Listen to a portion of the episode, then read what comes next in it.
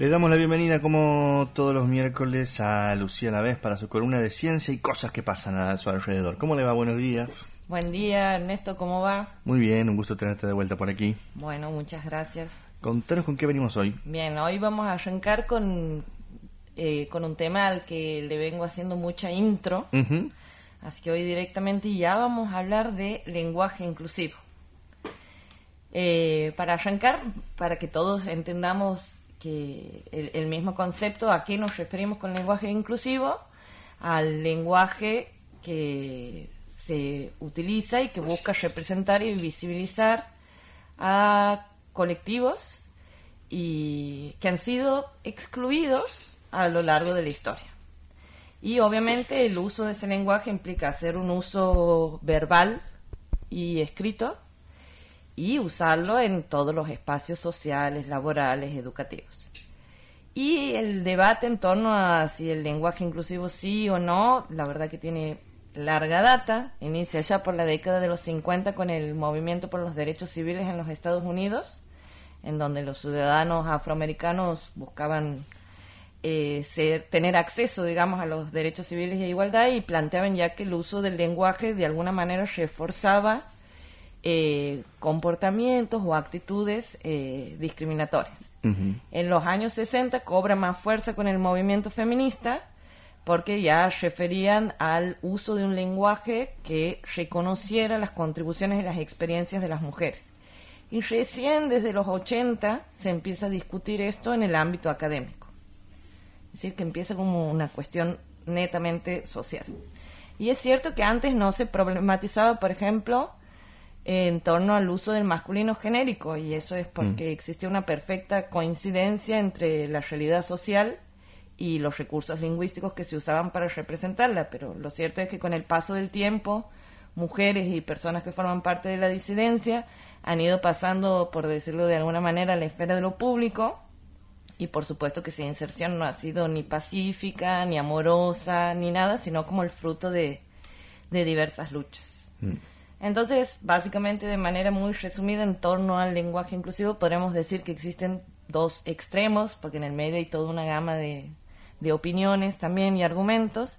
La primera, a la que podríamos llamar la voz de los expertos, que está formada por lingüistas, escritores y representados por la Real Academia, que es esa institución que vela que los cambios que va experimentando la lengua española eh, no quiebren la unidad que mantiene eh, el ámbito hispánico, digamos. Mm.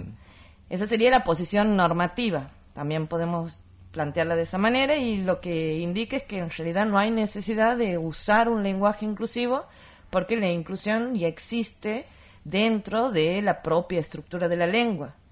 Como por ejemplo cuando hay referencias expresas a las mujeres en las que se emplean palabras con género femenino, como Mm. por decir las argentinas, o cuando se emplean sustantivos colectivos, tanto femeninos como masculinos, como podremos decir la población argentina, el pueblo argentino, o cuando se utilizan términos nominales que abarcan a los dos sexos, como toda persona argentina, mediante el uso también del masculino genérico, que ahora hay una movida de que como que lo quieren llamar masculino inclusivo, pero en realidad ya tiene el masculino no marcado o masculino genérico.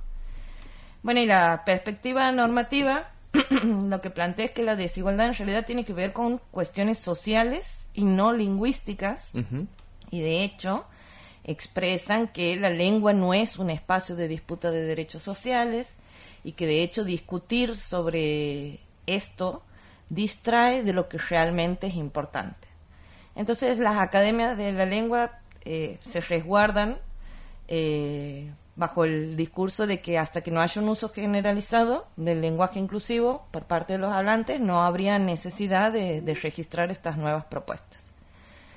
Por el otro lado tenemos la posición sociolingüística, que esta sería como la rama que estudia el fenómeno lingüístico asociado al fenómeno sociocultural y que plantea que el uso de la lengua y la comprensión de su gramática solo pueden entenderse al interior de las interacciones sociales.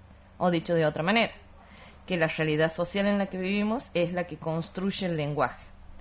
Y esta posición de la sociolingüística viene siendo respaldada por todos estos artículos que yo les venía contando en las columnas anteriores, en donde hemos visto que efectivamente existe evidencia, ¿no?, de la influencia de la lengua en nuestro pensamiento, en cómo percibimos la realidad, que esto no solo afecta la cognición, sino también el juicio, la toma de decisiones y por lo tanto nuestro comportamiento. Claro. Y también en la quiero decir columna anterior, pero la anterior faltado, porque enfermita la anterior de la no anterior. Ha sido, de la anterior, que es la que ha sido. Claro, busca fortalecer los, los estereotipos de género.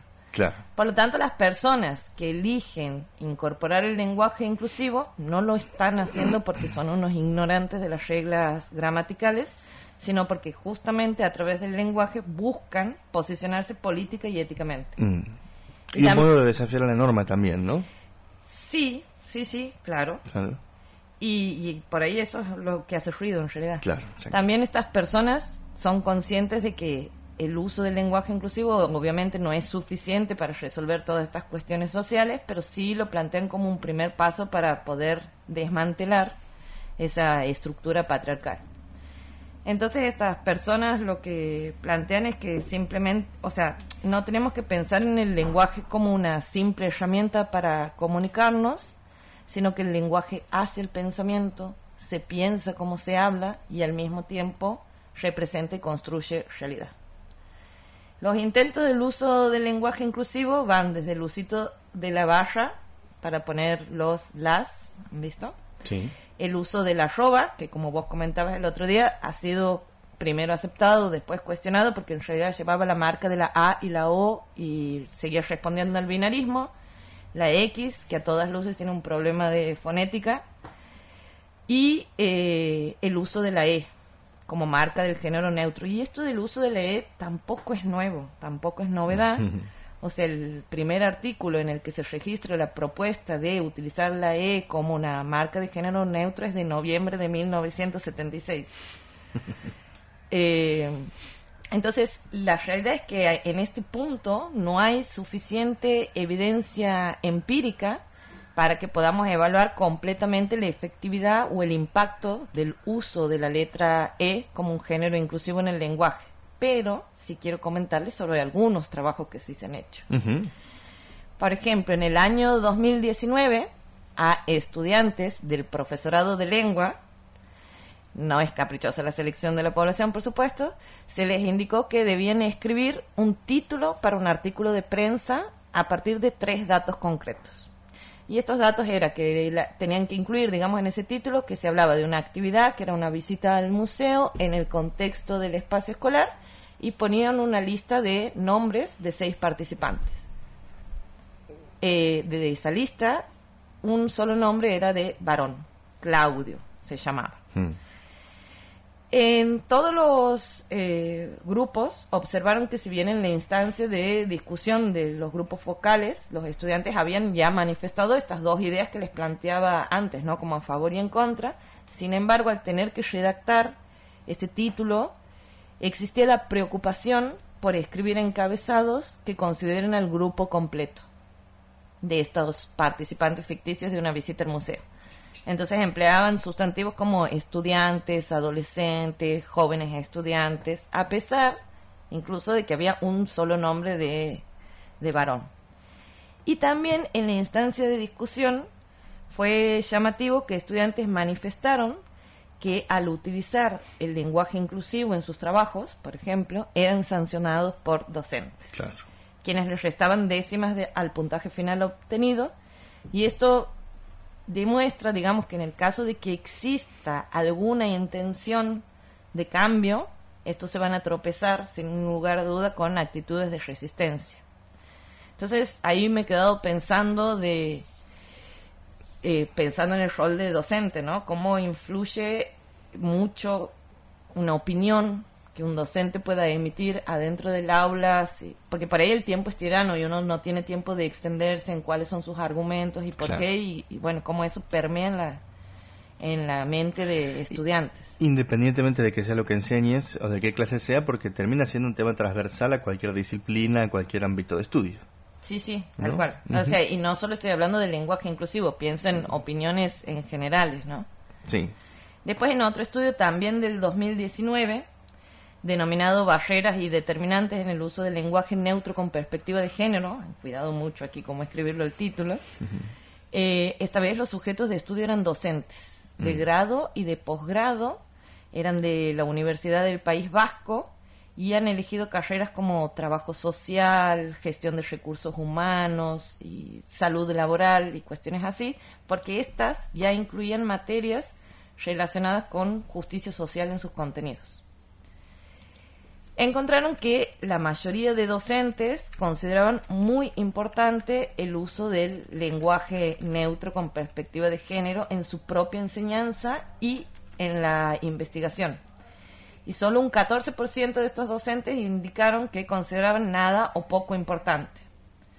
Después se les pregunta sobre el nivel real del uso. O sea, eh, está bien, estás de acuerdo con usarlo, pero cómo es tu material de clase, cómo preparas tus power, cómo son tus trabajos prácticos. Y ahí el 68% de docentes respondió que hacían un, porque tenían que marcar con frecuencia, que bastante o mucho lo usaban. Entonces ahí hay una diferencia Sí. y eh, que está marcando, eh, digamos, una diferencia del 20 y pico por ciento entre lo que es la actitud y el uso real. Entonces, cuando se les pregunta cuáles eran los argumentos para no usar, resaltan que era simplemente por una costumbre social Claro. y que también era por cuestiones prácticas, porque por la complejidad de las fórmulas alternativas y que seguían manteniendo el lenguaje sexista simplemente para simplificar o ahorrar tiempo. Claro. Y en un estudio publicado en el año 2021, en donde participaron estudiantes universitarios para evaluar cuál era su actitud general frente al lenguaje inclusivo, ahí se encontró que estudiantes manifestaron la necesidad de eliminar el lenguaje sexista. Pero al mismo tiempo podían reconocer que la aplicación de estos cambios son difíciles. Eh, y otro detalle importante es que plantearon que la mayoría de las publicaciones en medios de comunicación necesitan de periodistas que eviten el uso de insultos étnicos y raciales y que también se les debería exigir que eviten el uso del lenguaje sexista. Mm. Y ahí siempre me he quedado pensando en esto, en los medios, ¿no? De cómo, cómo podrían ayudar, ¿ya? porque son construyen, digamos, la opinión pública. Y por otra parte, se demostró que estos estudiantes también estaban más predispuestos a utilizar construcciones simétricas, como por ejemplo utilizar el término asistente de vuelo en lugar de De azafata. azafata, claro. Bueno, y también estos estudiantes, al igual que los del primer estudio de, de España, manifestaban que, que bueno, que el lenguaje, que el usar el lenguaje inclusivo a menudo enfrenta resistencia. Bueno, un último dato. Prácticamente todo en todos los países el lenguaje inclusivo es promovido por gobiernos, por grupos académicos, organizaciones civiles e internacionales como la UNESCO, la ONU, activistas, también hay escritores. Y estos grupos han elaborado distintas guías para evitar el uso, eh, los usos discriminatorios y sexistas del lenguaje. De hecho, si vos, por ejemplo, o cualquier persona que esté ahora escuchando, entra a la página del Ministerio de Educación y quiere descargar cualquier tipo de material, van a ver que están usando eh, o utilizan desdoblado o hay al- algunas cartillas que tienen la X Sí. incorporada y la E también. Y hay universidades que también lo que hacen es proponerlo como recomendación, ¿no? A la, digo, desde los consejos superiores, la recomendación del uso del lenguaje inclusivo, y no, inclusivo no como una obligación, no como una norma, no como un, ¿no? Como Para su documento, pero que lo promueven o lo alientan. Y ahí es como que queda abierto el juego. Claro. Y también cubierto, ¿no? Esto de Sí, sí, bueno, sí, es un poco y un poco. Estaría bueno que desde las universidades se diseñen eh, guías también, ¿no? Marcando pautas como, o sea, no es obligando a la gente a usar el E, sino decir, bueno, mira, puedes usar sustantivos colectivos y abstractos, puedes referirte en lugar de profesores, usar profesorado, eh, puedes utilizar sustantivos comunes como docente, eh, omitir eh, expresiones masculinas innecesarias, eh, usar que, pasa, estructuras lo impersonales. que pasa es que lo que hace difícil todo el acento es que hay que pensar más, Sí, ¿no? sí, sí, claro. hay que es- pensar más para hablar. cuestión que en general suele costar. Tal cual, y por ahí yo pensaba en docentes que también es como que depende mucho de las materias que, que yo, por ejemplo, enseño microbiología. Claro. O sea, para lo único que tengo que nombrar a las personas es cuando los microorganismos les enferman. Claro. Pero después no, no, no me veo obligada a hacer una, una revisión extensa, digamos, del, del uso del lenguaje. Eh, y lo otro, que no es dato, sino más bien una reflexión. Ajá. Pensaba que la creación de un pronombre, un como ella obliga a revisar todas las reglas del español. O Sí. sea, es alto laburo, o sea, Sí. es cambiar un montón.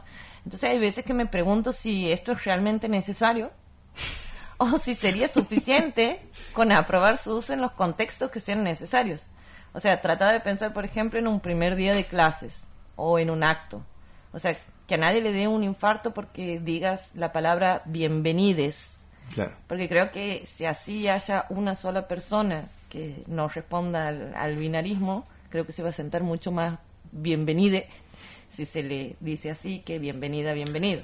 De todos modos, independientemente también del uso, ¿no? Y de en dónde y cómo y cuándo, lo que genera es una incomodidad.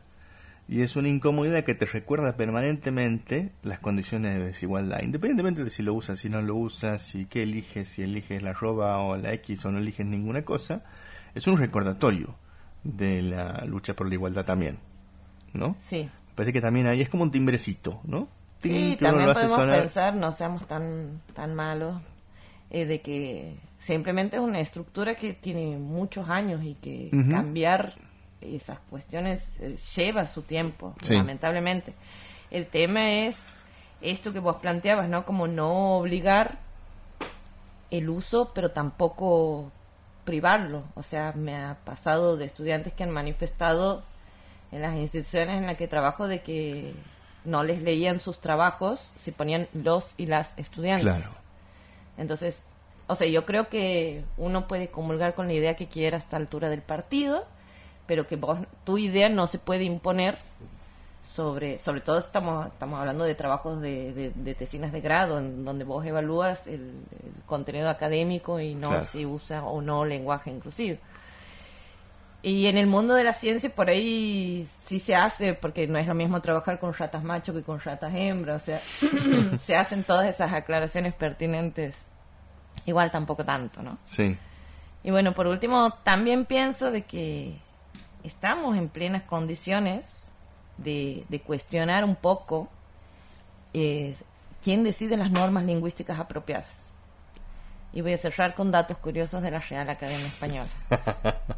Que la tiene entre ceja y ceja. No sé si ustedes venían escuchando sus columnas. Cada columna No, hay un dardito bien. para la Real Academia. Estoy esperando que me llamen. Claro. Bueno, sin entrar en detalle a todos los anglicismos que he aceptado eh, a, lo largo del tiempo, como Sí. friki, Sí. forma parte de nuestro diccionario, Googlear, eh, googlear, cliquear, cliquear. o sea, o sea, no solo las adoptamos, sino que las hacemos verbo y todo, Y rapidísimo. y rapidísimo.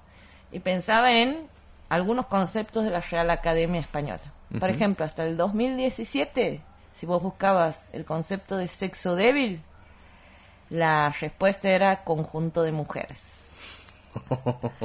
Hasta el, y no es tanto, no estoy hablando de 1900, estoy hablando de ahora. Hasta el 2018, entre una de las acepciones de la palabra fácil, era dicho especialmente de una mujer que se presta sin problemas a mantener relaciones sexuales.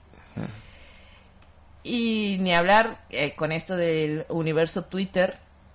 Han visto que está Rai Duda, Rai Consulta, hashtag que vos puedes poner. Cuando alguien le ha preguntado qué era feminazi, ha explicado que era el acrónimo entre feminista y nazi. Entonces, y, y sobre el pronombre ella, o sea, la Real Academia también dice es un pronombre que ha sido constituido en un grupo particular, bla, bla, pero no está aceptado en el sistema. Ni extendido en todo caso, ¿no? Porque parece ser que el parámetro es ese. Cuán extendido está un uso. ¿Cuántas personas dicen? Claro, pero ¿quién bueno, cuenta es que es muy difícil que una persona lo diga si vamos a tener, si a mí me van a bajar Sí, puntos problemas, claro. en una nota y bueno, no, obvio, no lo voy a. Ujú. Entonces cierro este temita del lenguaje inclusivo pensando esto, ¿no? La lengua es una de las cosas más maleables que hay y está sujeta a cuestiones socioculturales y también está sujeta a la regulación y es a través de estas instituciones y esto es lo que debería cuestionarse o revisarse un poco. Sí, y está sujeto además a las, a las tensiones de poder, porque al final de lo que hablamos es eso, ¿no? Cómo una entidad te va a regular o te va a mantener un orden eh, que sostiene desigualdades y que sostiene privilegios. Claro, es que el problema es este, la posición normativa no lo ve eso. O sea, separa totalmente lo que es la lingüística de lo que es lo social. Entonces yo creo que aunque uno se siente y lo explique claramente y todo, no va a, a entrar tu argumento porque son dos ámbitos totalmente separados para para la no es la academia son las instituciones reguladoras sí. Eh, Así que bueno, no sé, lo dejo ahí como reflexión para que pensemos qué vamos a hacer cuando en las aulas entremos y tengamos estudiantes de género fluido o que no respondan al binarismo. ¿Los vamos a excluir? ¿Cómo, cómo va a ser? ¿Qué vamos a hacer corrigiendo estos trabajos que llegan escritos de manera extraña? ¿Lo vamos a marcar como error gramatical o vamos a entender que el estudiante o la estudiante en cuestión está queriendo posicionarse